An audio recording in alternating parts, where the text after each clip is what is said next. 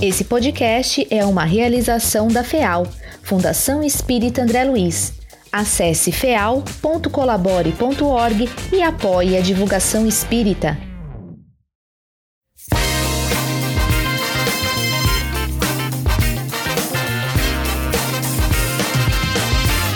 Podcast Papo Literário. Olá! Estamos começando mais um podcast Papo Literário. E hoje no Papo Literário a gente vai falar da Bienal do Livro do Rio de Janeiro, que vai acontecer de 3 a 12 de dezembro.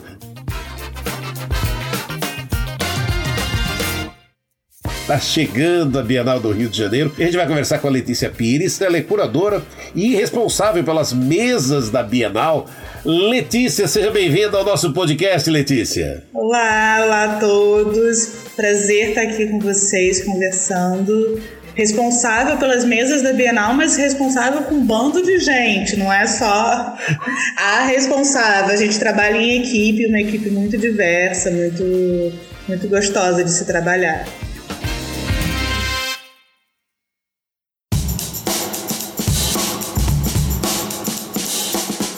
Está acompanhando o podcast Papo Literário. O livro espírita que você procura, você encontra em mundomaior.com.br. Se você é sócio do Clube Amigos da Boa Nova, ainda tem desconto. Acesse mundomaior.com.br.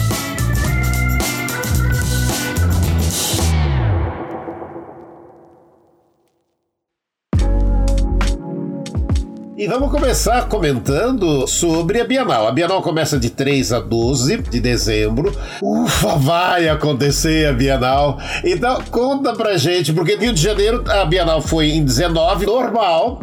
Só ficou esse ano de 2020 aquela expectativa. Conta como é que foi esse momento, esses Nossa. bastidores. Nossa, realmente é muita expectativa. A palavra é essa. Não temos outra palavra para usar, porque um evento que acontece de dois em dois anos, a edição de 2019 foi um sucesso em muitos aspectos. A gente fala muito que a Bienal é um evento que a gente consegue perceber a felicidade das pessoas, sabe?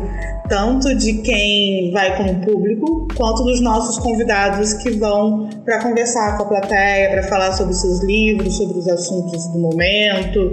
Então, é um evento onde as pessoas são felizes, dá uma boa esperança. A gente teve essa edição de 2019 repleta disso, de que saímos de lá extasiados e ai, cadê a próxima? Queremos. E aí acontece o que acontece no mundo, tudo para e já em 2020, acho que eu e todo mundo que faz parte da família Bienal, a gente já se fazia essa pergunta. Mas e aí, 2021, como é que vai ser? Vamos fazer, não vamos fazer? A Bienal normalmente acontece em setembro. É a primeira vez que ela está acontecendo em dezembro, ela é sempre no feriado de 7 de setembro. E aí a gente precisa oficializar meses antes para poder cuidar de tudo. E acho que vindas e vindas umas três, quatro vezes, até que se batesse o martelo de não, olha, vai acontecer, a gente não vai ter 2021 sem Bienal, vamos fazer. E como é que a gente faz isso com toda a segurança do mundo, com todos os protocolos, não só entre aspas, por uma questão sanitária de saúde, porque isso sim é uma preocupação fundamental, mas porque somos um evento que fala sobre livros, sobre educação, sobre cultura. Então, que exemplo queremos dar para as pessoas? Como é que a gente dá esse bom exemplo? É a preocupação fundamental nossa mas está dando tudo certo. Vacinação aqui no Rio de Janeiro caminhando a passos bons agora. Então, ao que tudo indica, vamos conseguir fazer o evento diferente do que foi nas outras edições. Porque todas as mesas que a gente está montando, elas acontecem presencialmente, existem pessoas que estarão lá presencial e parte desses convidados também estarão de forma híbrida, online. Porque o público também vai estar assim, como a gente está com capacidade reduzida de espectadores e plateia, se não me engano é 50% de capacidade. Então, para poder atender a todo mundo, também vai ter venda de ingressos online. Então, as pessoas vão poder assistir presencialmente e online. Quer dizer, também vai ser novidade, então, porque a Bienal vai acontecer presencial e virtual. Gente, é diferente isso. É a preparação para isso, porque praticamente são dois eventos. Exatamente, são dois eventos frio na barriga. É isso. A gente tem, por sorte, a empresa que cuida da parte de estrutura da Bienal, de logística da Bienal, que a GL, é uma empresa acostumada a fazer grandes eventos. E aí ela já tem esse know-how de dar conta de fazer eventos também online. Mas para gente, Bienal é a primeira vez nesse sentido. Em 2020, além de uma série de lives, a gente fez um evento totalmente online para testar como seriam as coisas. Mas o gostoso mesmo é o presencial, né? E podendo, por que não? Estaremos lá.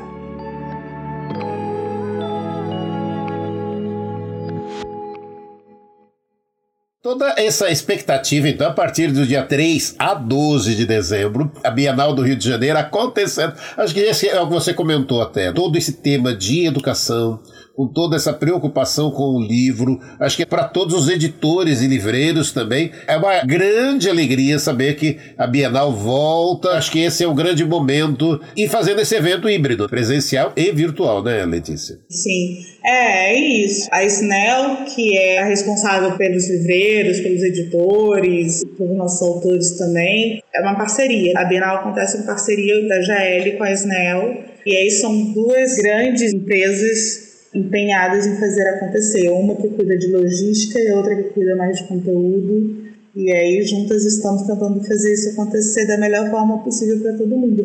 Mas você tinha me feito uma primeira pergunta antes. Eu acho que eu não te respondi, porque a gente vai batendo papo e vai esquecendo das perguntas que as pessoas fazem que era essa coisa da Bienal acontecer em 2021, que maravilhoso é isso.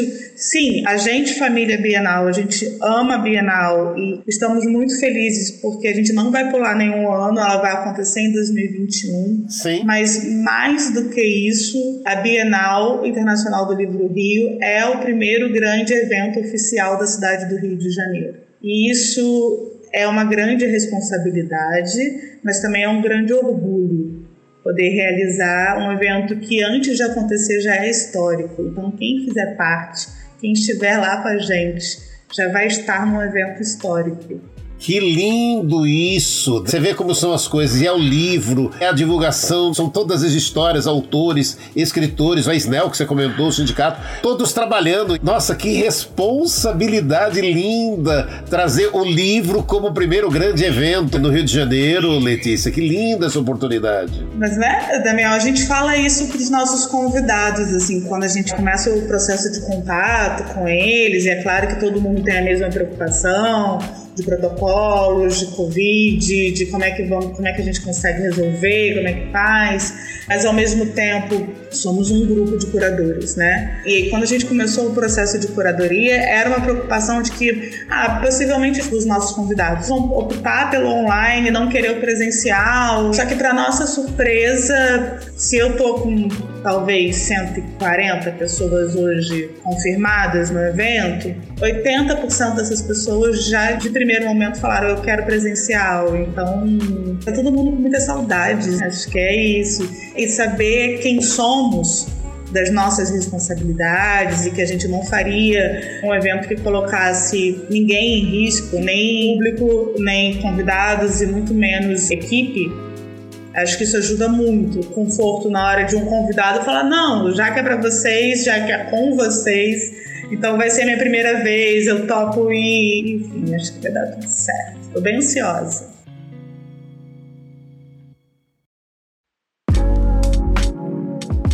Que ótimo. E aí você, com toda uma equipe responsável pelas mesas da Bienal. Aí os temas, vamos compartilhar com quem está nos acompanhando no podcast, Papo Literário, fé e poesia. E depois uma outra mesa, fé e juventude. Vamos por etapas, vai. Fé e poesia. Vamos ampliar isso Porque curiosidade até de quem gosta de poesia, Drummond, Nuvem Cigana, qual é o contexto dessa poesia dentro da Bienal? Conta pra gente, Letícia Pires. Cara, é muito simbólico que a gente abra o evento com essa mesa. Tá aí pra você como fé e poesia, mas a gente vai pensando e vai mudando. E a mesa que a gente abre, ela oficialmente agora se chama Para Seguir em Frente. Ótimo! Nossa! E também com todo sentido. Então, o que era fé e poesia agora vai ser para seguir em frente. Para seguir em frente. Que fala sobre fé e poesia. A gente tem uma estatística do IBGE que 99% dos brasileiros eles dizem ter fé. E a fé, ela é uma ideia que transcende a religiosidade. Você não precisa seguir uma religião para ter fé. E aí o IBGE tem esse dado de que 99% dos brasileiros têm fé.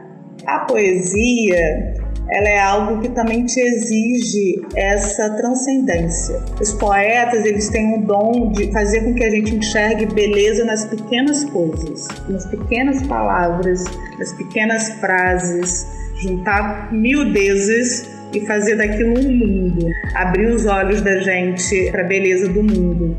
E pessoas de fé também fazem muito isso. Líderes à frente de suas fés fazem muito isso, de que abrem os nossos olhos para as belezas do mundo. E a gente entendeu que, para começar do jeito que a gente queria, com a mensagem que a gente quer passar no evento inteiro, essa mesa seria uma mesa ideal.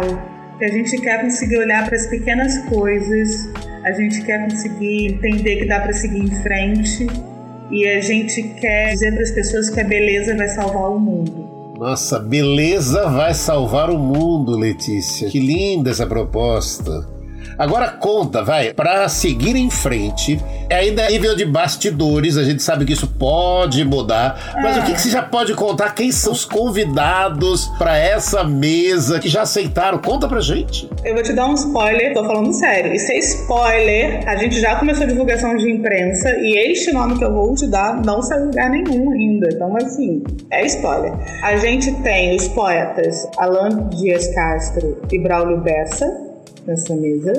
E a cantora Priscila Alcântara, que acabou de ganhar o The Masked Singer agora, que é uma cantora que os últimos trabalhos dela eram voltados para o público gospel, mas agora ela acabou de lançar um novo álbum para o público em geral, não só o público gospel. Mas a Priscila é uma menina evangélica de muita fé eu acompanho ela nas redes e ela tem sempre um jeito muito bonito de falar com as pessoas. Além de ser uma menina completamente educada, mas ela tem uma consciência de mundo e de lugar, assim, onde ela está e como é que a voz dela tem representatividade. É muito bonito de ver como que ela pega as responsabilidades para ela. Então a gente vai ter essa primeira mesa que é isso, é a Priscila, Braulio Bessa, que sempre faz a gente chorar quando lê qualquer coisa. tipo, Braulio é um sujeito muito especial. E o Alan também. O Alan tá lançando um livro, ele com a Monja Cohen, que é o poeta e a monja, ou ao contrário.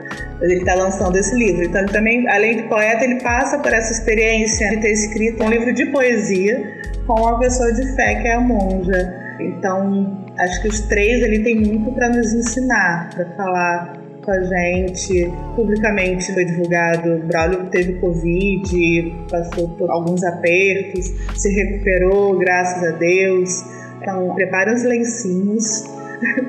Começaremos esse primeiro dia já querendo falar, droga, não podemos abraçar ainda, sabe? Porque vai dar muita vontade de abraçar o outro e dizer obrigada e o nome para seguir em frente. Nossa, parabéns a toda a equipe responsável por essas mesas.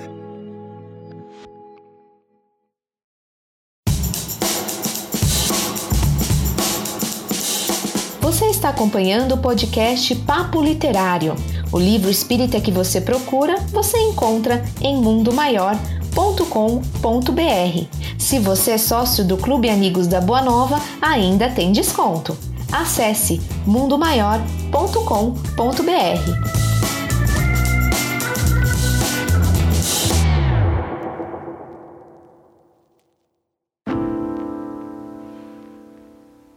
Outra mesa que eu ainda tenho como nome aqui, Fé e Juventude. Já mudou também?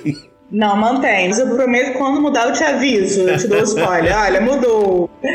Na edição passada, a gente também fez duas mesas de fé que norteavam a fé. E a Bienal tem algumas propostas, mas dentro da nossa curadoria, a proposta que sempre norteia a gente é a do diálogo, é a da troca, é de você poder conversar com as pessoas sobre qualquer coisa, independente do que, que ela pense e do que você pense. A gente propõe isso, propõe trocas. E aí, na edição passada, uma das nossas mesas de fé, a gente convidou o pastor Henrique Vieira e um baborixá que era o Alan Barbieri.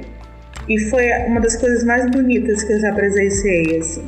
Porque era uma conversa tão amorosa entre os dois e os dois com livros publicados. E aí era assim, sim, eu concordo com você, inclusive eu li no seu livro que você fala sobre isso, sobre aquilo outro, e na plateia havia pessoas de candomblé e de umbanda, e pessoas evangélicas, e pessoas que estavam porque estavam passeando ali na Bienal.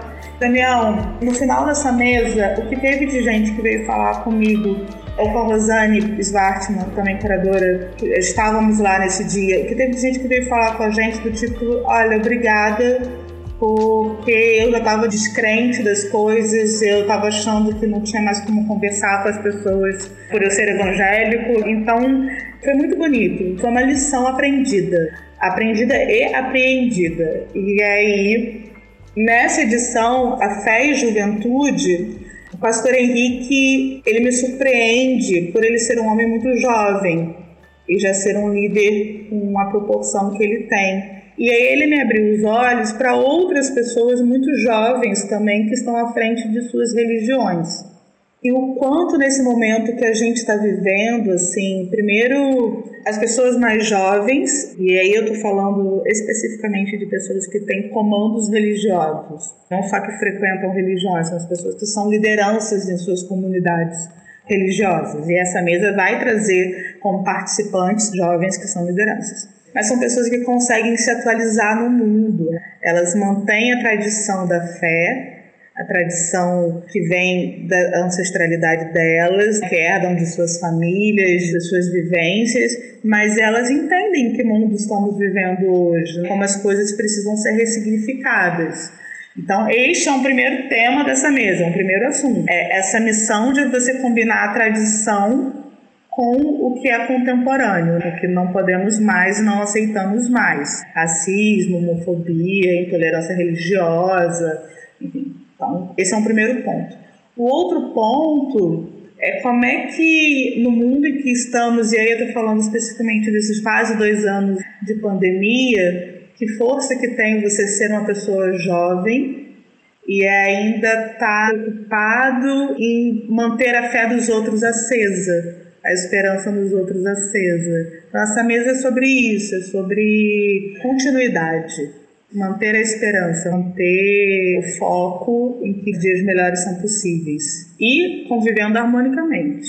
É isso, a gente quer falar sobre intolerância. Não queremos mais isso, não podemos mais ser intolerantes uns com os outros dizer, a intolerância fazendo parte ali, mas aquilo que você já disse, de outras experiências que de uma forma amorosa. É isso que é lindo, que é essa oportunidade também que a Bienal oferece das pessoas perceberem que é possível você estar convivendo em, todas as religiões de uma mesma forma amorosa, né, Letícia? Exatamente. Assim, não entendo de todas as religiões, não tenho esse know-how, mas me parece, pelo que eu ouço das mais variadas religiões, Todas elas têm o amor como princípio. E aí eu não sei que desvio é esse que fazem no meio do caminho que esquecem de amar. Amar ao próximo como a ti mesmo. Então as pessoas estão meio que mal se amando. Porque quando você não ama o outro, você não se ama. Sim. Então é isso que acontece. Então estão distorcendo um pouco essa frase de amar ao próximo como a ti mesmo,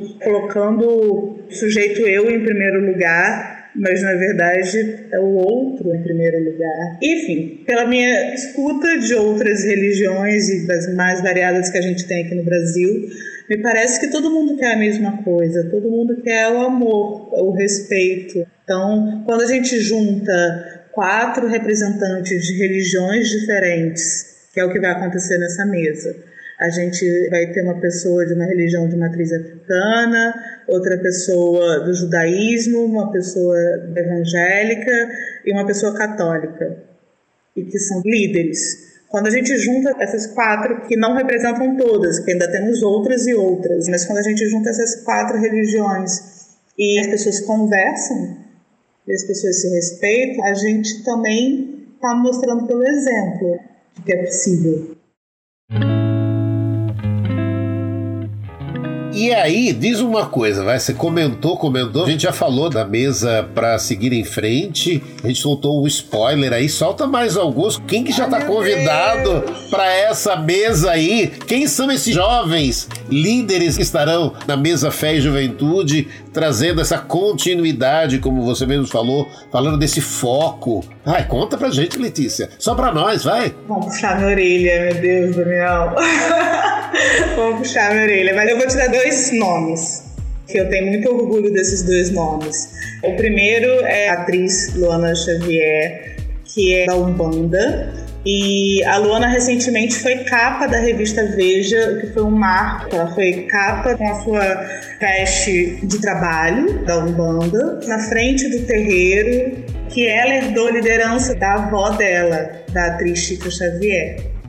Fico até arrepiada de falar isso, assim, porque realmente tem muita força esse trabalho da Luana e essa herança da Luana, né? Chica Xavier, uma das maiores atrizes que a gente teve nesse país, mas também essa mulher muito espiritualizada e muito religiosa da Umbanda. E a Luana, além de seguir os passos da avó como atriz, também coube a ela a missão de dar continuidade ao terreiro. Essa capa da Veja, ela de fato é recente, essa capa, acho que tem uns três meses, uns quatro meses, mas ela foi um marco. Você botar uma mulher negra, uma religião de matriz africana, na capa de uma revista de grande circulação e dizendo mais amor, por favor, isso é muito importante. Então teremos Luana, que além de tudo é uma pessoa divertidíssima e que gosta muito de contar histórias e de falar coisas boas pra gente ouvir. E a outra pessoa que eu posso dar spoiler é o Pedro Siqueira. O Pedro, ele é escritor, advogado, mas ele conduz grupos de orações católicas, centrado na devoção da Mariana do Rosário. E o Pedro, ele nesse grupo de orações dele são grupos imensos. Eu acompanhei algumas lives que ele fez em pandemia e fiquei impressionada com a quantidade de pessoas que acompanham o Pedro e que enxergam o Pedro como um transmissor da palavra divina e aí literalmente, porque o Pedro ele manda recados em meio às orações dele. Enfim, presenciei isso algumas vezes. Ele fala: Damião, Fulano tá te dizendo que isso, isso, isso, aquilo outro, mas tudo ali envolto do catolicismo dele, da fé dele. Ainda que você seja cético em relação aos recados que ele dá, as pessoas que ouviram não me pareceram nem um pouco céticas, porque as coisas eram bem precisas ali. Mas eu que fui como ouvinte para entender quem era Pedro e eu que não sou católica, fiquei muito emocionada com as palavras do Pedro. Então ele também é um jovem que tem esse lugar da emoção da palavra dele. Ele é do amor, é o que a gente traz para perto. Gente do amor.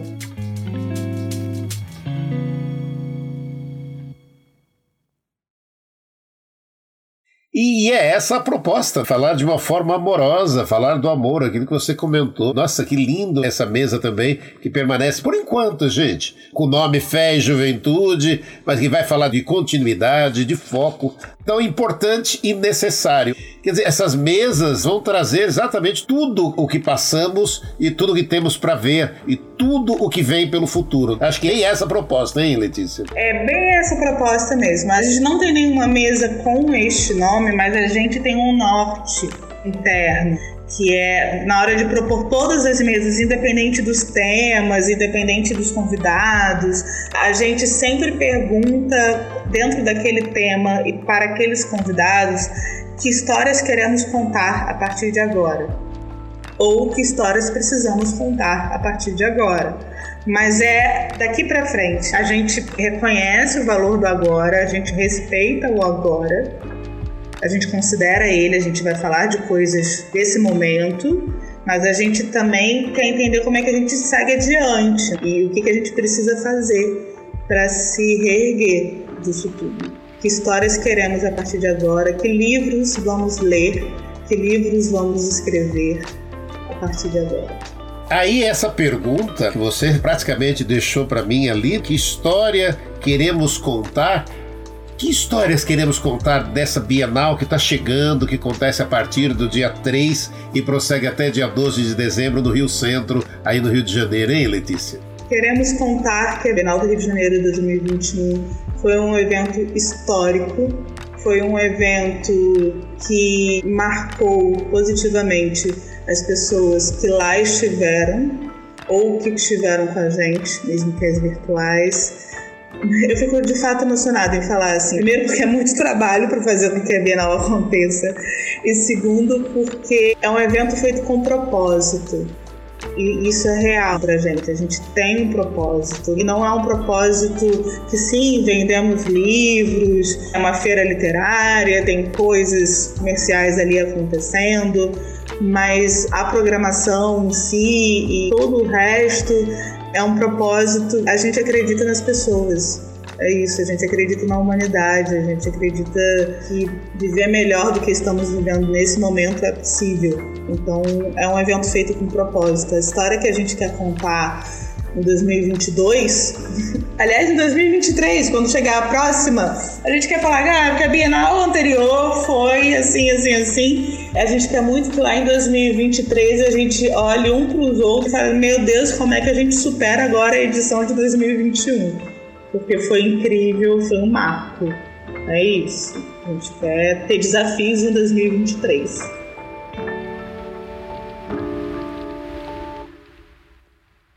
As pessoas que estão nos acompanhando já têm formas de inscrições para acompanhar. Como é que está sendo esse momento pré-bienal para que as pessoas já possam estar adquirindo os ingressos e estar se inscrevendo para participar dessas mesas? Bienal Internacional do Livro Rio, ela tem o Instagram dela, tem o Facebook e tem o site da Bienal, que é Bienal Internacional do Livro Rio.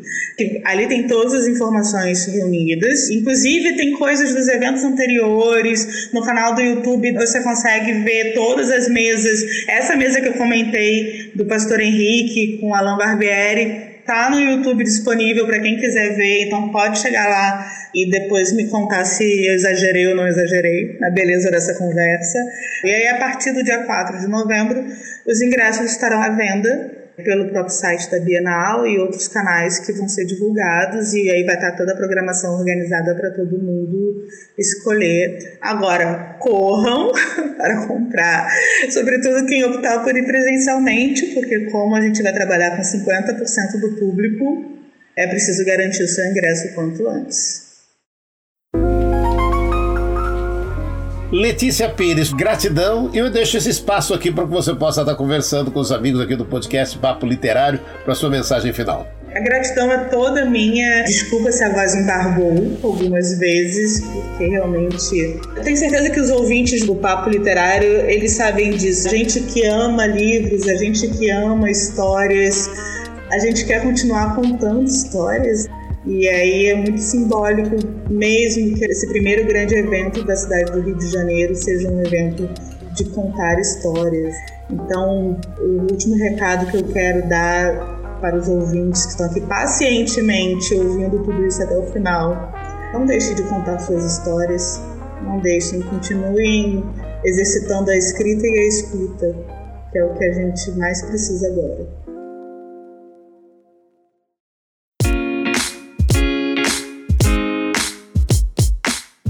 Prazerzaço estar conversando já com você, nessa prévia do que vem aí agora da Bienal do Rio de Janeiro, que acontece de 3 a 12 de dezembro. E acho que esse é o momento. E os livros estão aí para nos ajudar, é o que você falou, está escutando as pessoas e essa oportunidade que a Bienal do Rio vai estar oferecendo com essas mesas para seguir em frente, fé e juventude e muito mais que vai acontecer na Bienal. Letícia Pires, gratidão, sucesso aí na Bienal, um grande abraço. Um abraço, um beijo a todos e até breve vejo vocês no evento.